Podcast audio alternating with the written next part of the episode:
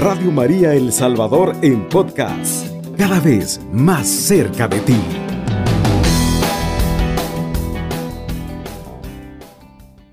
Después de una pausa que habíamos hecho en el programa por motivos de fuerza mayor, ahora continuamos con el siguiente artículo del credo, siguiendo siempre como guía el nuestro, nuestro catecismo. Y nos encontramos ahora en el numeral 631, donde aparece este artículo de la fe que dice, Jesucristo descendió a los infiernos y al tercer día resucitó de entre los muertos.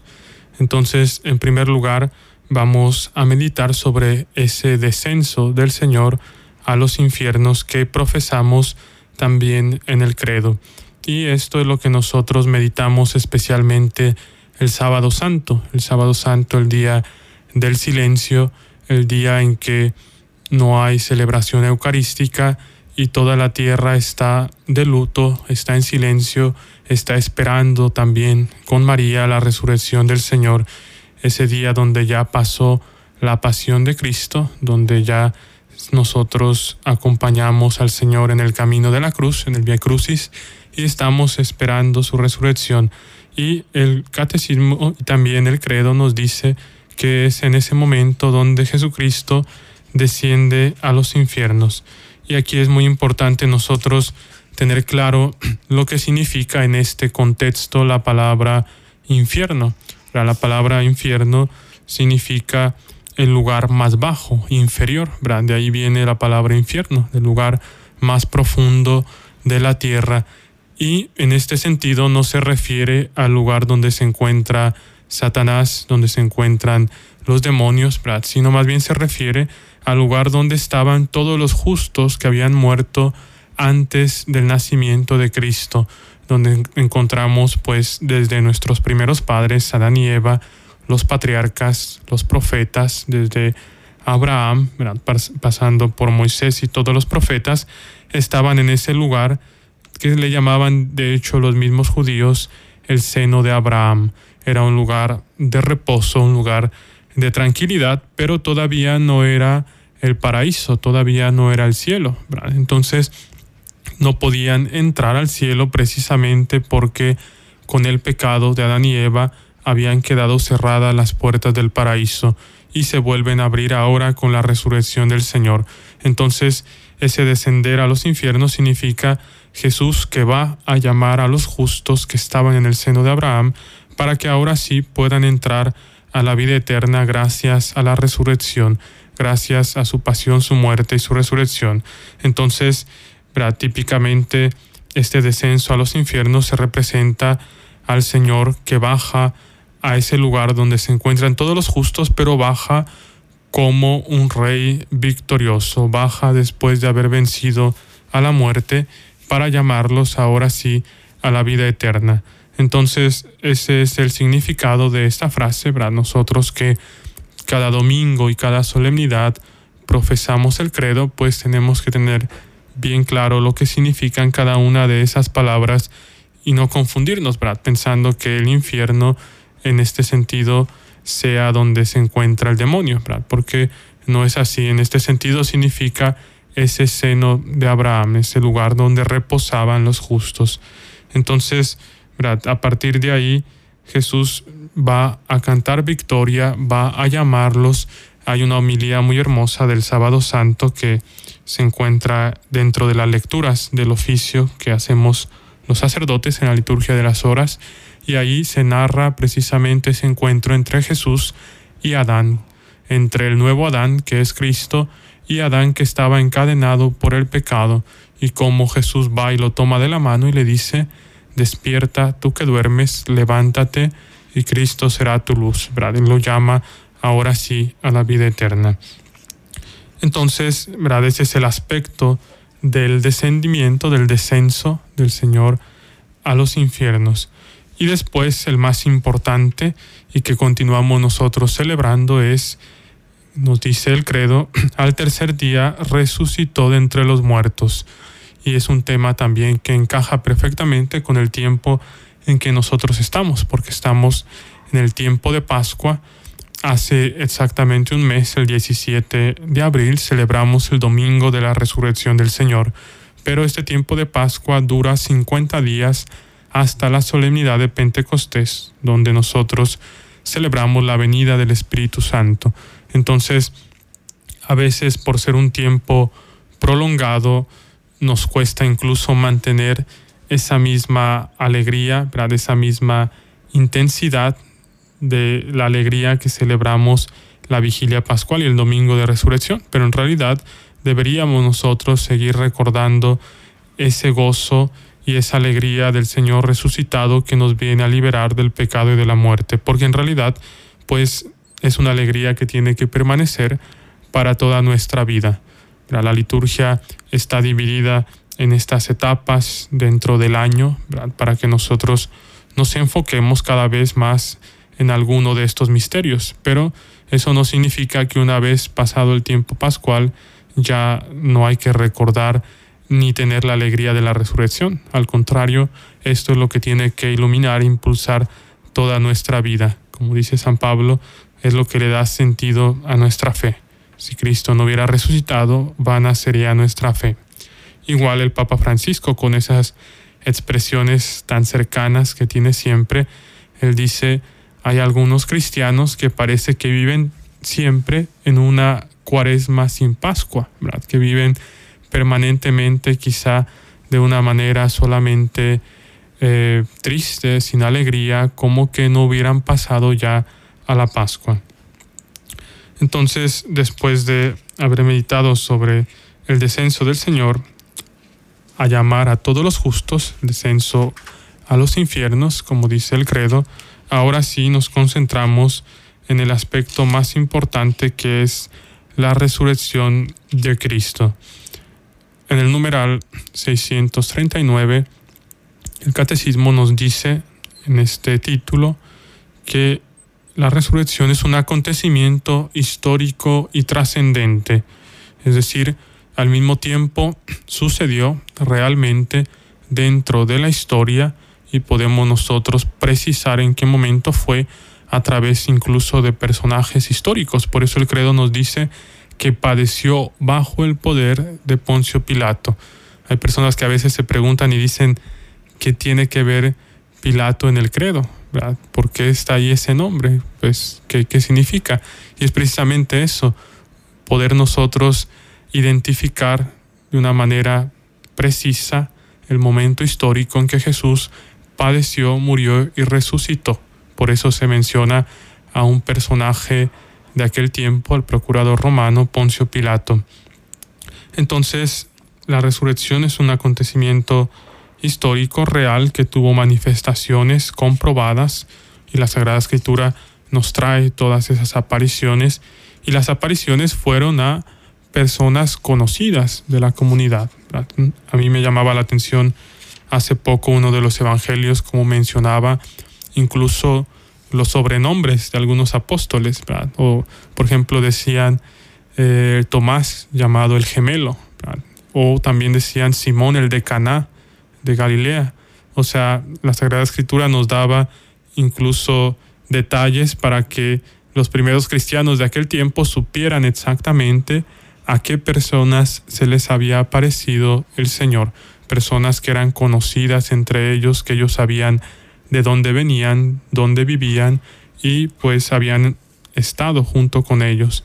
Entonces nosotros ahora pues que vivimos en otra época no nos damos cuenta de todos esos detalles. Precisamente eso es para manifestar la verdad de las apariciones del resucitado y para darnos cuenta cómo sucedieron realmente en la historia en un momento concreto, en un momento preciso. Pero el catecismo también dice que, además de ser un acontecimiento histórico, es trascendente. Trascendente significa que va más allá de este mundo, que va más allá también de nuestra comprensión, que nosotros no podemos entender o comprender perfectamente este misterio, porque Jesús, una vez que resucita, no vuelve a una vida normal, no vuelve a tener un cuerpo como el de antes, un, un cuerpo terrenal, sino que más bien resucita con un cuerpo glorioso y después asciende al cielo, que es el siguiente artículo del credo, es decir, no resucita para quedarse en este mundo, para continuar en esta tierra, solamente resucita para manifestar su poder de que Él es Dios, de que Él venció el pecado y la muerte, y el tiempo necesario, el tiempo suficiente para parecerse a los apóstoles y confirmarlos en la fe. Pero después tiene que volver al Padre, donde está sentado a la derecha del Padre. Entonces hay una gran diferencia entre la resurrección de Cristo y las resurrecciones milagrosas que aparecen también en la Sagrada Escritura. Por ejemplo, esa resurrección que realiza por el poder de Dios el profeta Elías de la viuda de Naim, o también las resurrecciones que realiza Jesús, la resurrección de la hija de Jairo o de Lázaro, su amigo, es una resurrección diferente, porque Lázaro volvió a la vida, pero volvió a la vida terrenal. Lázaro, después de que Jesús lo resucita, seguramente vivió, No, no lo sé, algunos 40, 50 años más, pero después volvió a morir como todos los hombres. Entonces la resurrección de Jesús es trascendente porque tiene en sí mismo ahora la vida y ya no muere más, y ya resucita con un cuerpo glorioso que no está sometido a las leyes de este mundo, a las leyes de la naturaleza. Por eso es que cuando nosotros escuchamos los relatos del Evangelio, del resucitado, de las apariciones de Jesús resucitado, nos damos cuenta de que Jesús se aparecía incluso cuando los discípulos estaban encerrados, estaban reunidos a puerta cerrada. Quiere decir que Jesús ya no tenía necesidad de tocar, de entrar por la puerta, sino que con su cuerpo glorioso él podía aparecerse en el momento que él quisiera. De hecho, es bien interesante también cuando se narra la aparición a los discípulos de Maús, Jesús se hace pasar por un viandante, por un caminante, y no lo reconocen al principio. Y también cuando se le aparece a María Magdalena, toma el aspecto del jardinero, por eso es que María Magdalena no lo reconoce. Entonces Jesús ya con su cuerpo resucitado puede tomar el aspecto que él quiera. Incluso puede estar en dos lugares diferentes al mismo tiempo y esto nosotros lo vemos de nuevo cuando acompaña a los discípulos de Maús, va en el camino con ellos, les explica las escrituras, parte para ellos el pan y ahí lo, ahí lo reconocen.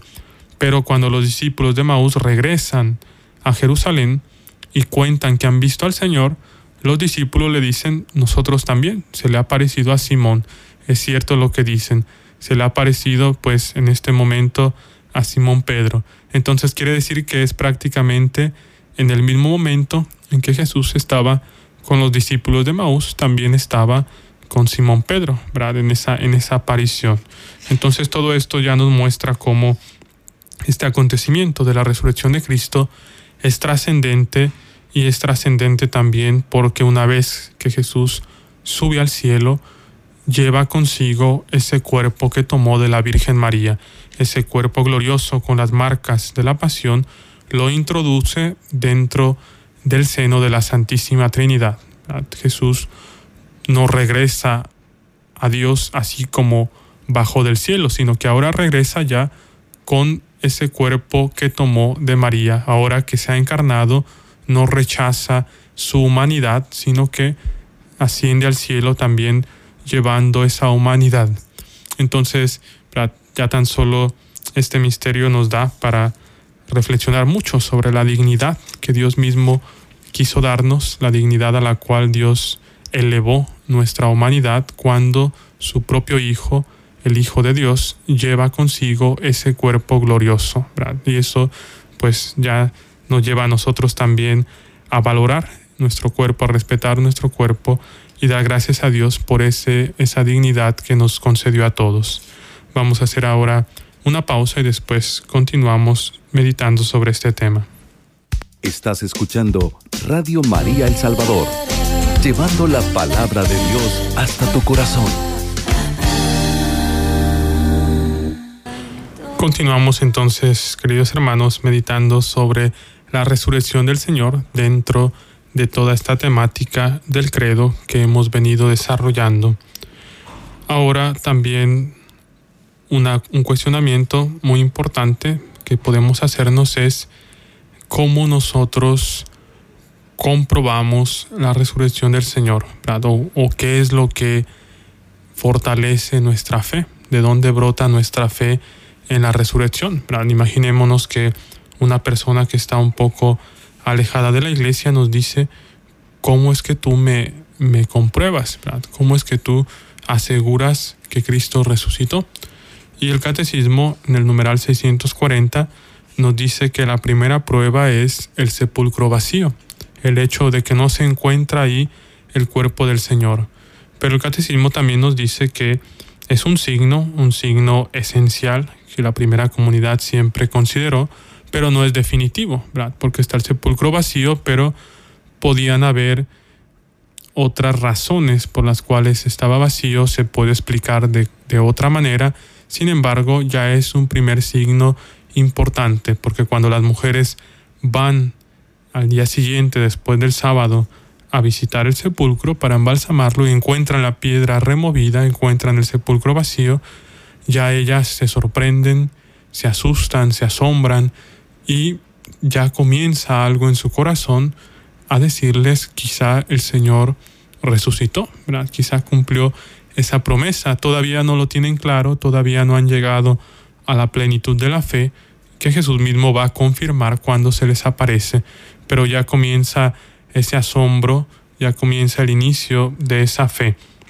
Además, también, pues, humanamente era muy difícil que los discípulos robaran el cuerpo del Señor, que esa fue la excusa, ese fue el pretexto que pusieron las autoridades. Las autoridades, cuando se dan cuenta de lo que ha sucedido, llamaron a los soldados y les dijeron, nosotros les vamos a dar una fuerte suma de dinero y ustedes digan que cuando ustedes dormían los discípulos se robaron el cuerpo de Jesús.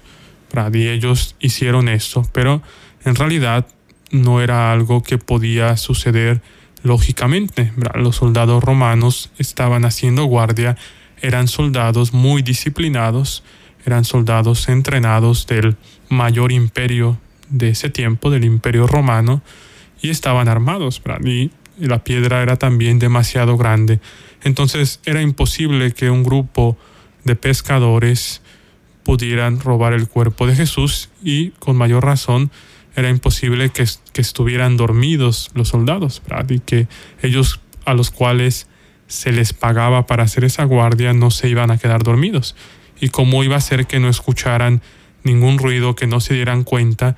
Entonces eso por una parte. Por otro lado, si era verdad que se habían robado el cuerpo del Señor, las autoridades tenían que decir, aquí está, tendrían que demostrarlo mostrando el cuerpo de Cristo. Esa mentira no pudieron mantenerla, porque no podían mantener en el tiempo esto si ellos mismos no mostraban con pruebas que ahí estaba el cuerpo de Jesús. Y eso nunca lo encontraron naturalmente porque el Señor había resucitado. Entonces, ese es un primer signo, el sepulcro vacío. Después, el catecismo nos dice que la prueba más grande son las apariciones del resucitado, y esto lo encontramos en el numeral 641. Dice aquí, como María Magdalena y las santas mujeres iban a embalsamar el cuerpo de Jesús que había sido enterrado deprisa en la tarde del viernes porque llegaba el sábado. El sábado era el día de la Pascua, pero para los judíos las fiestas comienzan en la tarde, comienzan a partir de la caída del sol. Entonces ya el viernes también lo enterraron deprisa porque ya una vez que llegaba la Pascua no podían hacer ningún trabajo, no podían hacer nada. Pero también las mujeres fueron las primeras en encontrar al resucitado y Jesús las manda a ellas. Dice el catecismo, fueron las primeras mensajeras de la resurrección de Cristo para los propios apóstoles. Qué privilegio que tuvieron estas mujeres. Por eso el Papa Francisco hace algunos años mencionó y, le dio a Santa María Magdalena el, título de apóstol, ¿verdad? O, apóstola. Dices, es, ella es la, la, apóstol de Jesús resucitado, porque apóstol significa enviado, significa el que lleva esa noticia. Y ella fue la encargada de ir a avisar a los, a los apóstoles, he visto al Señor y me ha dicho esto. Entonces, ahí, tenemos las primeras apariciones, pero después tenemos otras que nos narran los evangelistas.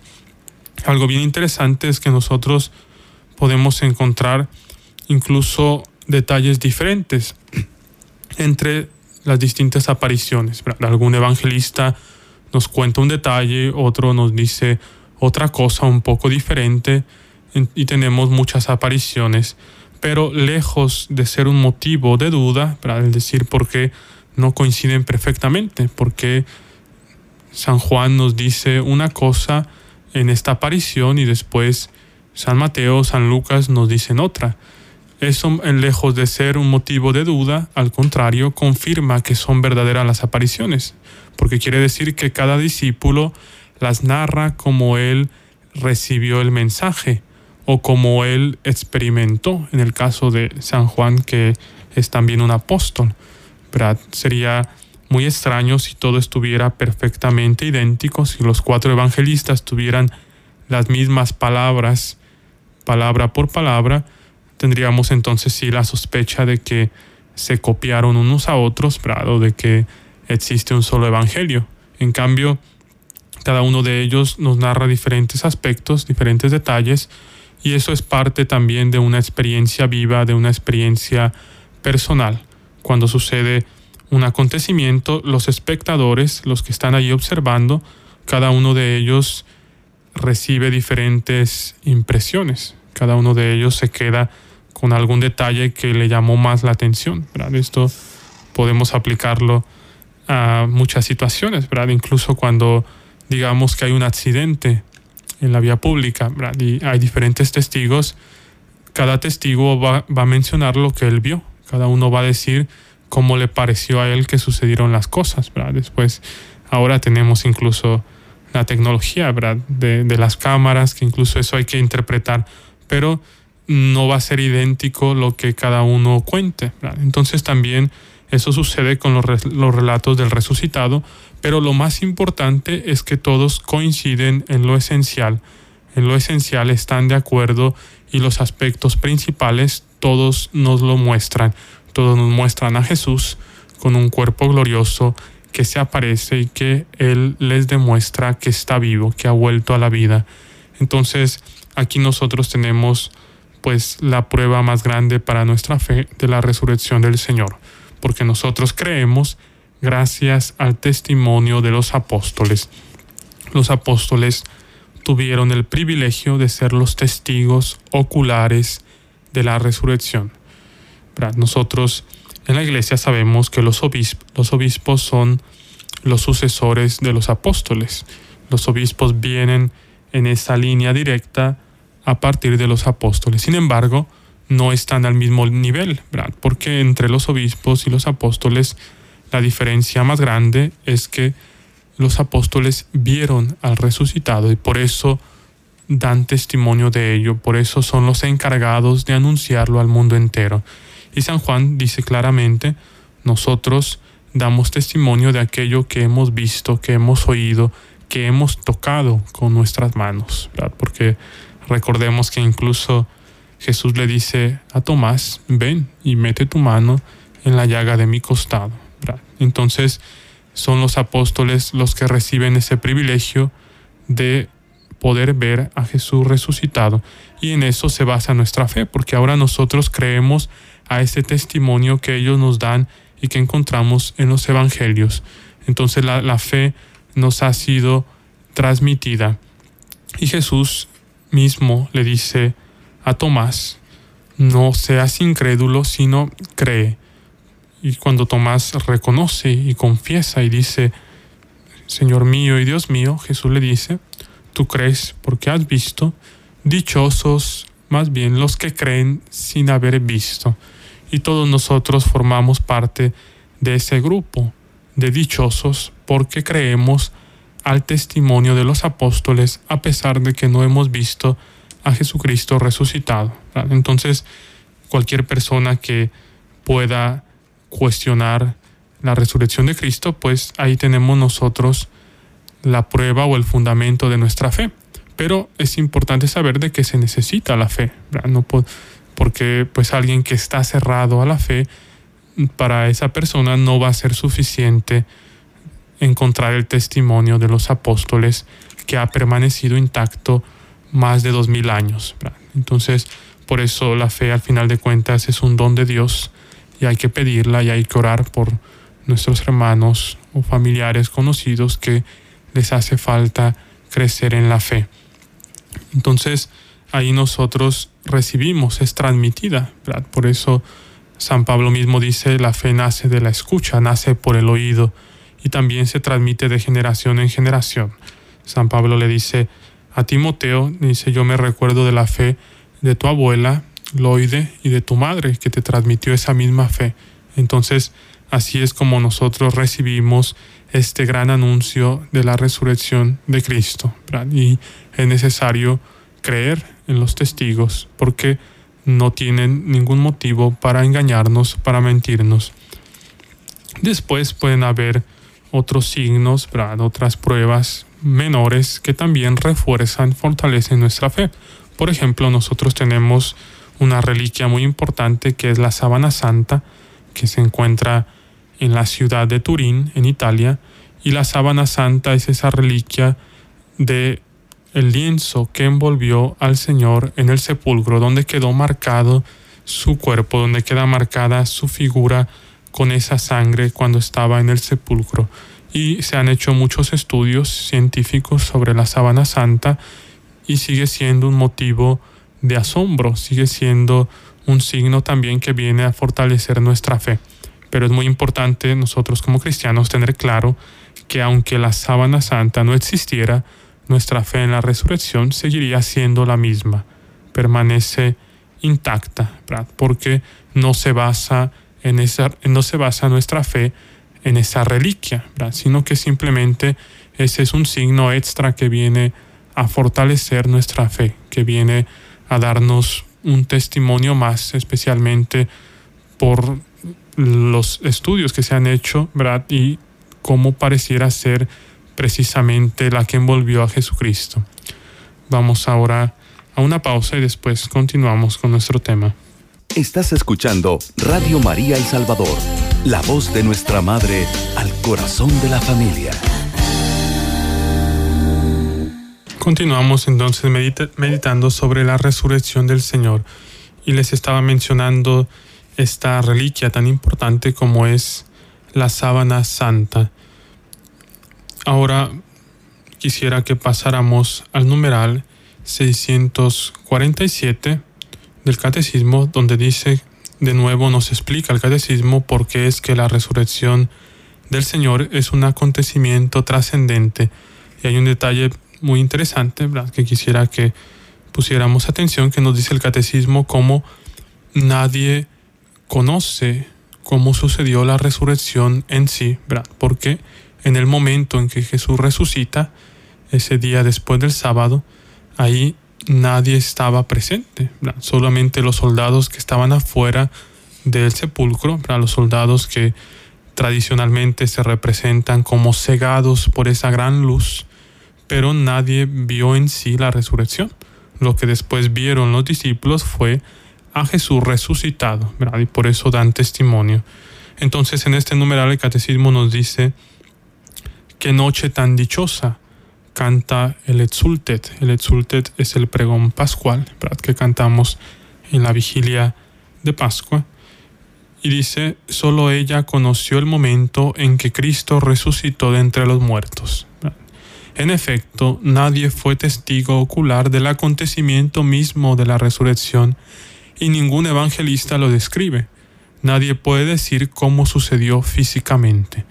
Ningún evangelio nos dice físicamente qué es lo que pasó.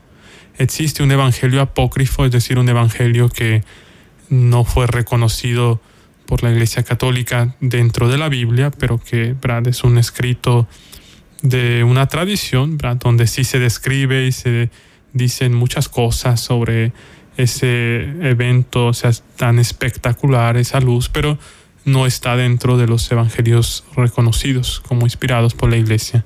Entonces por eso dice el catecismo que ningún evangelista nos describe cómo sucedió físicamente, menos aún su esencia más íntima, el paso a otra vida fue imperceptible a los sentidos.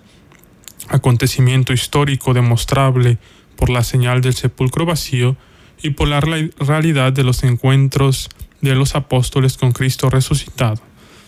Entonces es interesante este aspecto porque podemos otra vez relacionarlo con la sábana santa que les mencionaba. En los estudios que se han hecho, los estudios científicos, hay algo muy interesante que en esa figura del Señor que quedó marcada por la sangre, ahí se ve que no hay ningún movimiento brusco, porque hubiera quedado marcado cuando nosotros tenemos sangre fresca, o cualquier, cualquier sustancia, cualquier líquido, si hubiera habido un movimiento, pues hubiera quedado también ahí. En cambio, lo que nosotros vemos es la, la figura del cuerpo del Señor, pero como intacto, como si no hubiera habido un movimiento en el momento en que Jesús se levanta, en el momento en que Jesús resucita. Es como si Jesús hubiera traspasado esa sábana.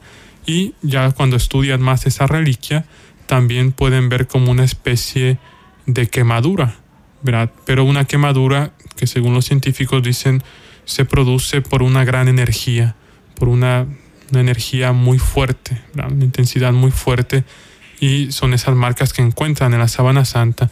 Entonces son cosas que pues nos dan a nosotros una idea de cómo pudo haber sido la resurrección, esa luz, esa energía que traspasa la sábana santa. Pero en realidad, nos dice el catecismo, nadie fue testigo de ello. Entonces, Brad, nosotros conocemos el hecho de la resurrección. Vamos ahora a una llamada. Mm, buenos días, Padre. Buenos días. Sí, aquí le estoy escuchando y me gusta todo lo que usted está explicando, ¿verdad? Porque en la comunidad, en, la parroquia que yo voy, está también un sacerdote explicándonos sobre el catecismo y el credo. Y a mí, ahí como dice usted, ¿verdad? Que por la escucha a todo uno se le queda o aprende, ¿verdad? Porque a mí me encanta que escuchar bastante y aprender, ¿verdad? Aunque nos enseñen allá en la parroquia, pero me gusta también escuchar aquí a Radio María. Y entonces, y todo lo que usted está diciendo, bueno, a uno se le va quedando más, ¿verdad? Y va entendiendo más sobre la resurrección del Señor y, y, y todo lo que usted está explicando. Y lo felicito, sí, siempre lo escucho, Padre. Que Dios me lo cuide y me lo bendiga y le dé más sabiduría. Muchas gracias. Igualmente, bendiciones. Sí, es muy, es muy importante pues conocer nuestra fe, porque como cristianos es también una obligación. No podemos quedarnos simplemente con eso que quizá aprendimos en el catecismo y que ya ni nos recordamos, sino que tenemos la obligación de profundizar en nuestra fe. Y estos misterios pues son tan grandes, son tan amplios que no nos basta toda la vida para profundizarlos, ¿verdad? Por eso nunca hace mal, para Nosotros continuar llenándonos de estas enseñanzas. Después, el catecismo también nos indica en el numeral 648 que la resurrección es obra de la Santísima Trinidad. Esto también es muy interesante porque cuando nosotros leemos la Sagrada Escritura, leemos el Nuevo Testamento, ¿verdad? por ejemplo, las cartas de San Pablo, la carta a los Hebreos, donde se predica la resurrección de Cristo, podemos encontrar un detalle que algunas veces San Pablo dice que a Cristo Dios lo resucitó de entre los muertos. Y en otras ocasiones se dice que Jesús resucitó él mismo por su poder, por su fuerza, por ser Dios, ¿verdad? porque al ser el Hijo de Dios es Dios también. ¿verdad? Y eso nosotros ya lo meditamos hace algunos, algunas semanas. Entonces, y otras veces también se dice, Brad, eh, depende qué, qué pasaje encontremos ahí. Por ejemplo, en la carta de los Hebreos podría decir que el Espíritu Santo resucitó a Jesucristo. O mejor dicho, San Pablo dice, si el Espíritu de aquel que resucitó a Jesucristo habita en ustedes, también ustedes resucitarán de sus cuerpos mortales. Entonces está mencionando al Espíritu Santo. Y alguien podría preguntarse a este punto, entonces, ¿quién realiza la obra de la resurrección? ¿Quién es quien resucita? ¿Es el Padre, es el Espíritu Santo o es Jesús mismo que resucita con su propio poder? Por eso el catecismo nos dice, la resurrección es obra de la Santísima Trinidad. No podemos separar a las tres personas de la Santísima Trinidad porque están presentes en toda la vida de Cristo y están presentes en todos los acontecimientos, incluso si nos vamos desde la creación, cuando Dios Padre crea, ahí está presente el Espíritu que aleteaba sobre las aguas, ahí está presente también el Verbo. Por eso San Irineo de León dice, en la creación el Hijo y el Espíritu Santo son como los dos brazos del Padre, es decir, participan, colaboran, están ahí. Igualmente en la resurrección, no hay una contradicción, no hay un conflicto, por eso de que digamos que el que resucita es, el Padre al Hijo con su poder o es Jesús mismo. Al final la Santísima Trinidad es una unidad. Por eso nos dice el Catecismo que toda la Trinidad participa ahí en ese momento, en ese acontecimiento. Después para ir también concluyendo eh, cómo aplicar nosotros la resurrección en nuestra vida. O sea, todo este conocimiento que tenemos ahora, ¿qué nos dice a nosotros o cómo tenemos nosotros que comportarnos? Así como preguntaron los judíos a Pedro, ¿verdad? Una vez que se dan cuenta de lo que han hecho, le dicen a Pedro, ¿qué tenemos que hacer, hermanos? Entonces nos dice el catecismo en el numeral 651, el sentido y el alcance salvífico de la resurrección, en primer lugar, es el centro de nuestra fe, como predica San Pablo, y es el cumplimiento de las promesas del Antiguo Testamento. Todo lo que había sido anunciado en el Antiguo Testamento de diferentes maneras, ahora se cumple en la resurrección de Cristo. Y nos dice el catecismo que hay un doble aspecto, esto es en el numeral 654, un doble aspecto en el misterio pascual. Por su muerte nos libera del pecado y por su resurrección nos abre el acceso a una nueva vida. Entonces, estos son los dos elementos esenciales. Nosotros en este tiempo de Pascua, obviamente, hemos escuchado muchas meditaciones, muchas homilías, muchas predicaciones sobre la resurrección del Señor. Pero me gusta el catecismo porque nos dice en concreto cuáles son los dos elementos más importantes, o mejor dicho, cuáles son esas, esas dos bendiciones o esas dos gracias que Cristo nos alcanzó con su resurrección. Y la primera es liberarnos del pecado y también abrirnos el acceso a una nueva vida, que están unidas estas dos realidades. Entonces, por eso es que ya todo lo del Antiguo Testamento queda cumplido. Ese, esa Pascua judía que era solo un signo, la liberación del faraón, de la esclavitud del faraón, el paso por el Mar Rojo, ya queda cumplido en, la resurrección de Cristo, que ahora es la liberación del pecado. Ya no es la esclavitud del faraón, sino la esclavitud del pecado. Ya no es el paso del Mar Rojo, sino es el paso a la vida eterna.